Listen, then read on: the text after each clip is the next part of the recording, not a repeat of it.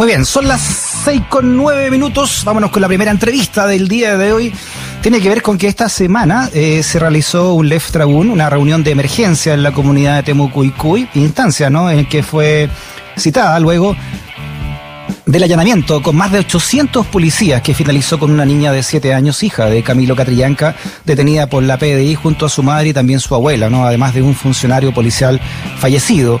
En la instancia, eh, la comunidad acordó que seguirá implementando la ruta de la autodeterminación hasta la conformación de un gobierno propio y anunciaron también la creación de una policía comunitaria mapuche.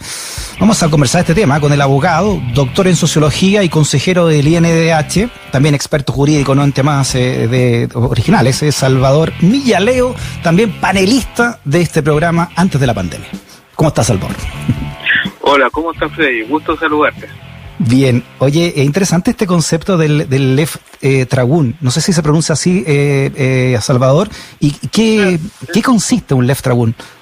O sea, es un Tragun amplio donde se eh, de emergencia, donde se convoca, digamos, eh, no solo a las comunidades del sector, sino a un conjunto de personas, líderes del pueblo mapuche que quieran asistir y bueno, no, no es la primera vez. Recordemos que cuando murió Camilo Catrillanca hubo también un tragún, también en, en, el, eh, en, otro sector, cuando en, eh, se produjo este, esta situación de racismo, eh, donde privados desalojaron unas municipalidades, eso fue en agosto o julio me parece, también se convocó un tragún en Curacautín, fue eso. Entonces son, un tragún es una reunión, y en este caso una reunión de emergencia por una situación de coyuntura. Entonces, que, que es distinto a los tragunes que se hacen en, fechas ya más establecidas para hacer un guillatún o una ceremonia. Entonces, eso es un tragún, el tragún de que estamos hablando. Bueno, este, este puntual, eh, eh, Salvador, llama mucho la atención porque se invitó incluso a la familia del PDI que murió en este operativo en Temucuicuy. ¿Qué, te pareció? ¿Qué, ¿Qué mensaje crees tú que quiso entregar la comunidad con, con este encuentro? A mí me, me parece que la, la gran imagen y el gran mensaje del Tragún fue ese, que la disposición fundamental de la comunidad no es eh, una reacción, digamos, de un contragolpe que se quiera dar a, a la PDI, a, a, a la erupción esta violenta, por lo menos cuestionable, controvertida, que se hizo en, en la comunidad, sino más bien que se está buscando algún tipo de solución de conversación, de diálogo, de reconciliación.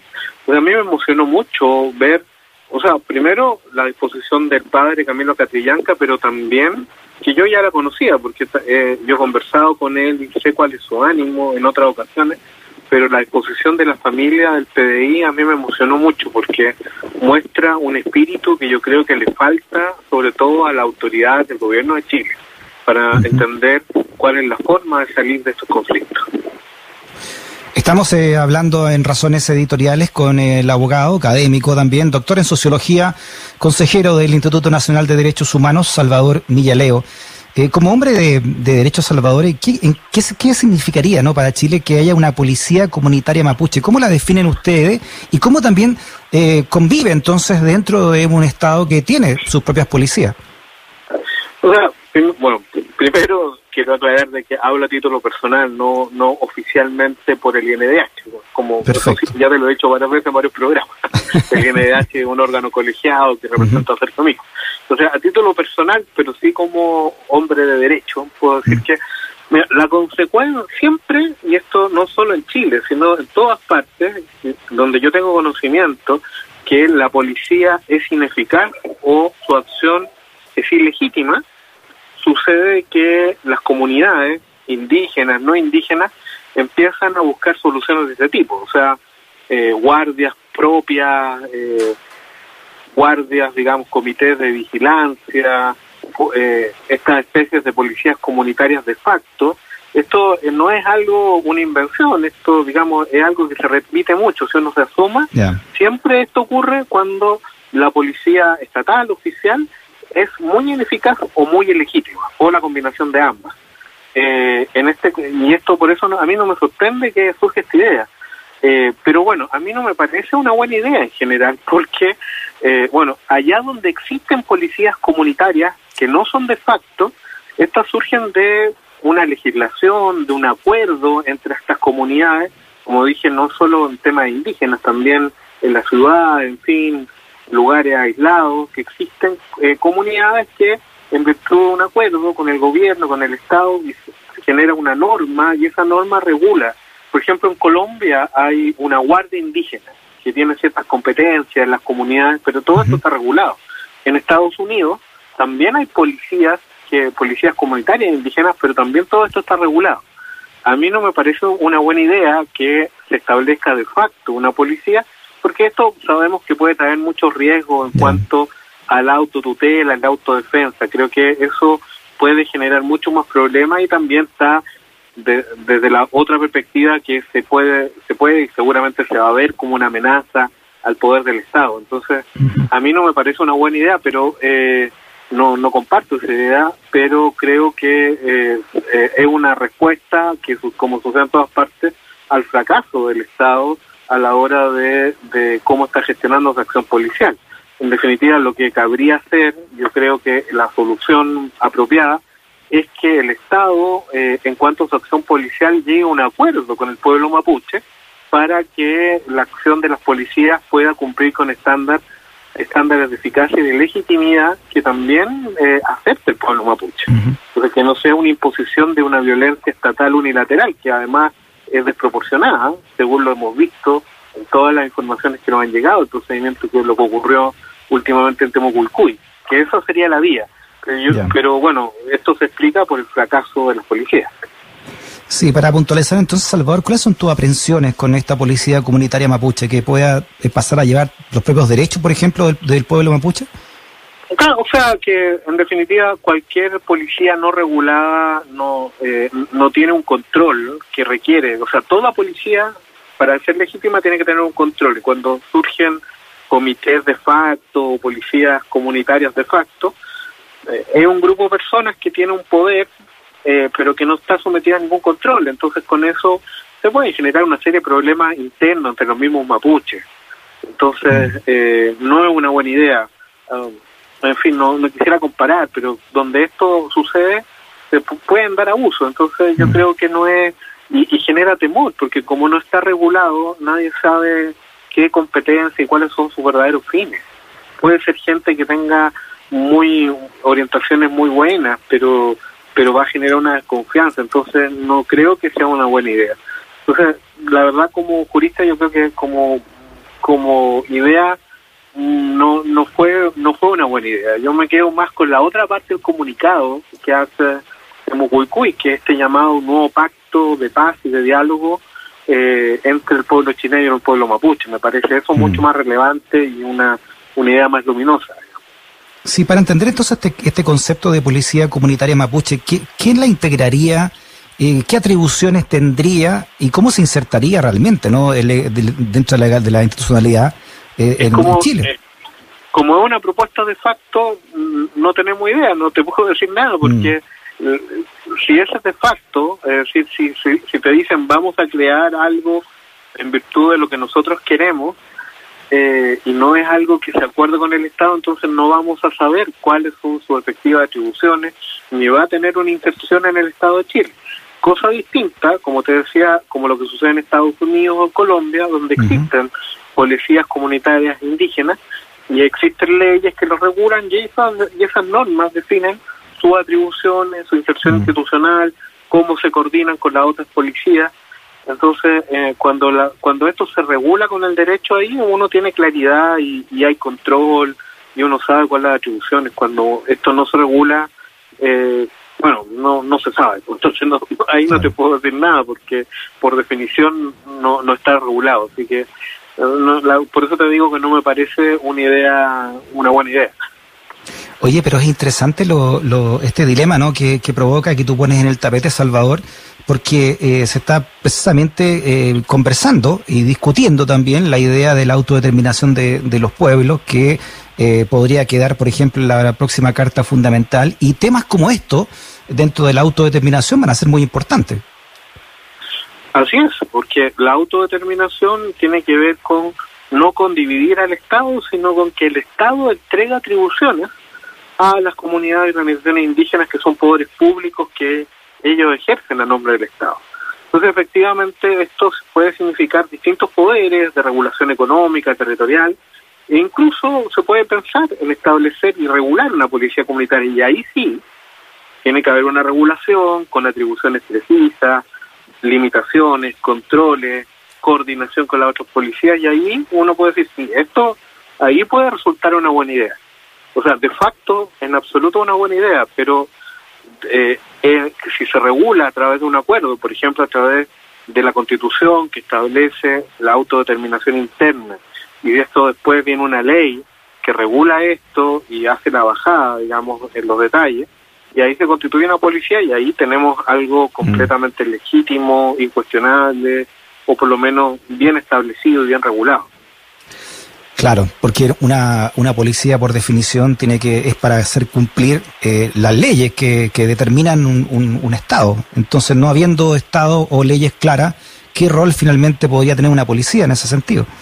Claro, es que es lo, es lo mismo que un comité vecinal que se constituye en un lugar o de barrio y que se constituye y, y, y para tratar de prevenir algún tipo de delito y al final, si no está regulado, se puede prestar para, para cuestiones que no, no van a resultar bien. Mm. Para gente que te empieza a vigilar pero que no tiene el poder de hacerlo. Mm. Sí, claro. pero, pero todo, todo esto es una consecuencia del fracaso policial. Es decir, mm. si, la si pudiéramos confiar en carabineros, si pudiéramos confiar en la PDI, de que ellos actúan respetando los derechos humanos, de que son, además, actúan eficazmente, que en lugar de perseguir a ciertos grupos por su carácter étnico o por su por su ánimo de protesta política, lo que hacen es, cuidar el orden público, pero respetando el Estado de Derecho, entonces nada de esto surgiría. Claro, y además hay un, hay un problema grave ahí, ¿no? Que si hay un Estado como el chileno que se ha comportado así con un pueblo desarmado, eh, imagínate cuando tengan eh, eh, una policía o tengan armas, no sé, autodefensa, imagínate cómo podrían actuar ahí. Bueno, eh, exactamente, o sea, es lo mismo que eh, cómo actuaban las policías en algunos barrios pobres en Santiago, que configuraran comités de autodefensa en esos sectores.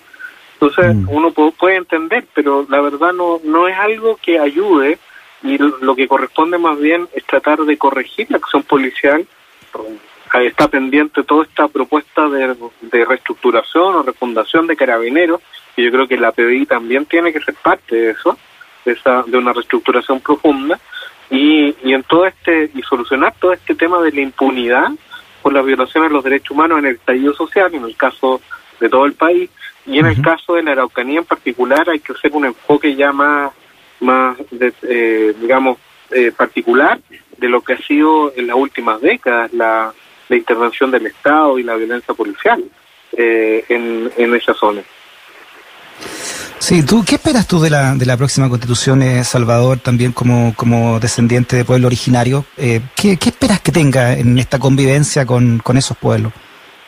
A ver, lo que yo deseo, porque yo creo que una tremenda oportunidad, que es la oportunidad, que hemos visto tanto tiempo este conflicto que en lugar de ir disminuyendo parece escalar, eh, yo creo que es la oportunidad para establecer la salida política que supone reconocer la plurinacionalidad del Estado, la autodeterminación interna de los pueblos indígenas y a partir de allí un conjunto de derechos, autonomía, derecho a la identidad, oficialización de las lenguas indígenas, en fin, un conjunto de derechos y ya con esos derechos uno ya nivela la cancha y esto también tiene que significar, por ejemplo, que una nueva constitución establezca con claridad la subordinación al poder civil de las fuerzas de orden, su control democrático, eh, la fiscalización que pueden hacer las comunidades respecto de la acción policial y un, un respeto muy estricto por los derechos humanos.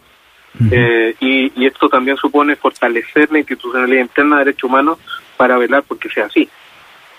Sí, hay varios pueblos que han avanzado hacia la plurinacionalidad, pero ¿cómo, cómo la entiendes tú eh, para Chile?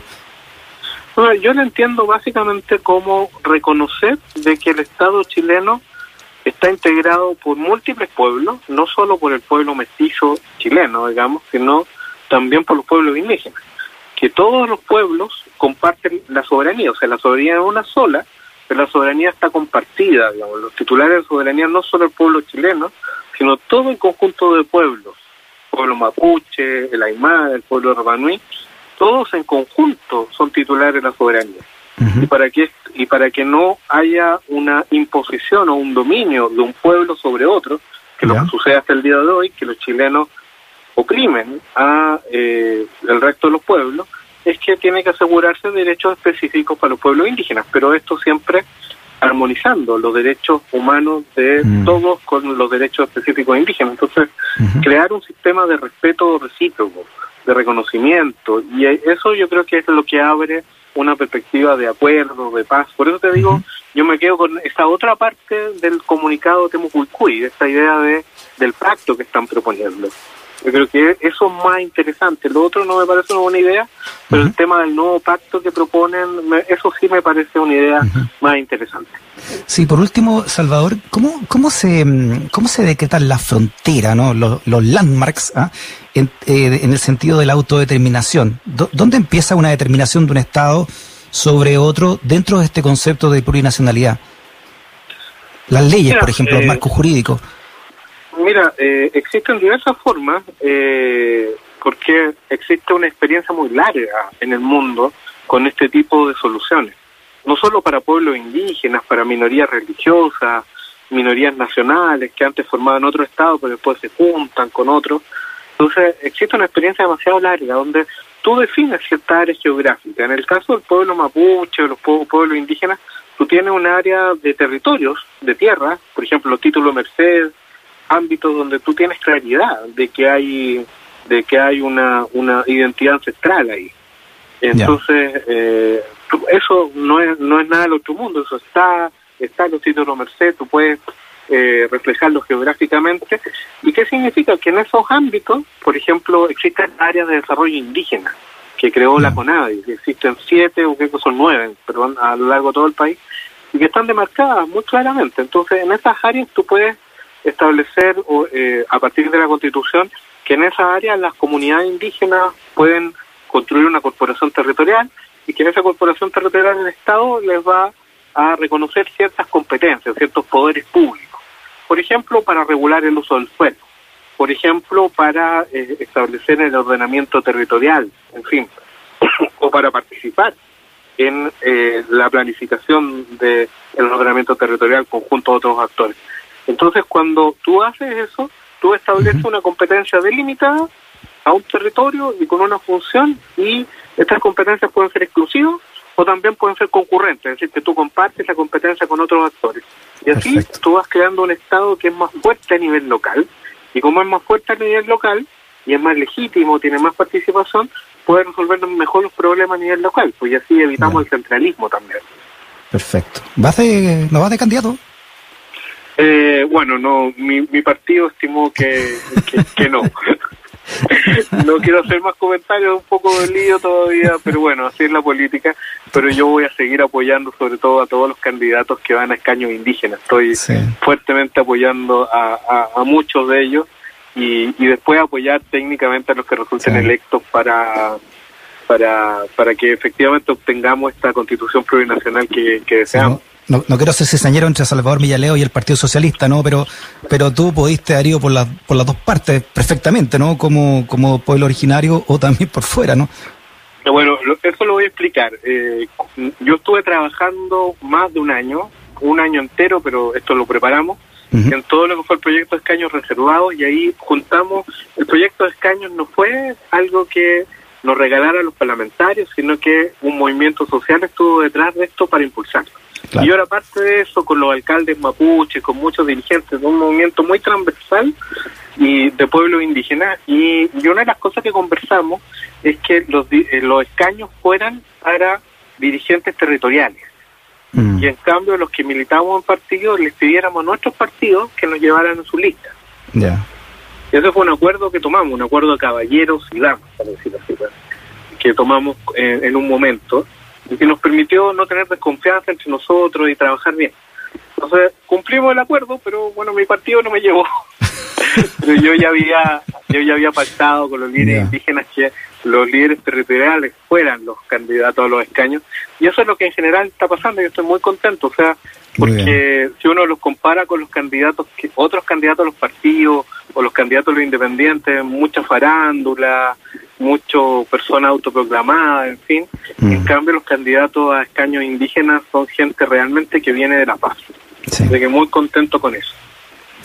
Muy bien, el académico abogado, doctor en sociología, Salvador Leo, en Razones Editoriales. Salva, abrazo grande, que estés bien. Bueno, muchas gracias a ustedes. Que estén bien. chao, chao.